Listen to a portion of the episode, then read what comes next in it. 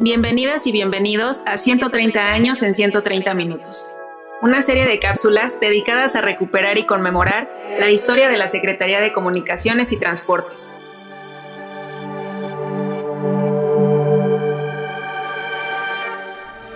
Hoy hablaremos sobre los futuros proyectos de trenes de pasajeros. El actual gobierno de México ha manifestado su interés en recuperar y revitalizar el uso de trenes para el transporte de pasajeros. La Secretaría de Comunicaciones y Transportes ha estudiado la posibilidad de este medio, pues actualmente este transporte se concentra en el turismo. Ejemplos claros son el tren Chepe en Chihuahua y próximamente el tren Maya en el sureste mexicano. Entre los proyectos más importantes en los que la Secretaría de Comunicaciones y Transportes participará empleando un esquema de concesiones está la ampliación del tren suburbano que conectará la Ciudad de México con el nuevo aeropuerto Felipe Ángeles en Santa Lucía.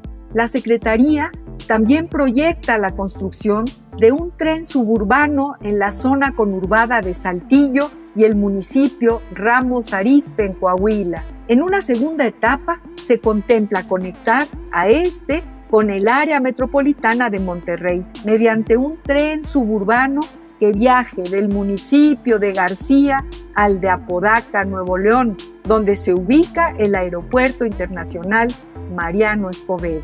Además, la SCT, en colaboración con la iniciativa privada y el gobierno de Guanajuato, participará en las obras del tren estatal metropolitano e intermunicipal que mejorará sin duda la movilidad en este punto del país.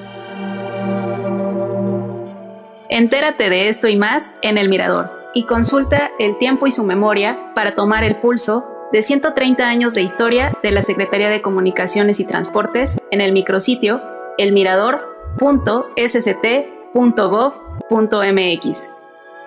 Gracias por escucharnos y hasta un nuevo episodio.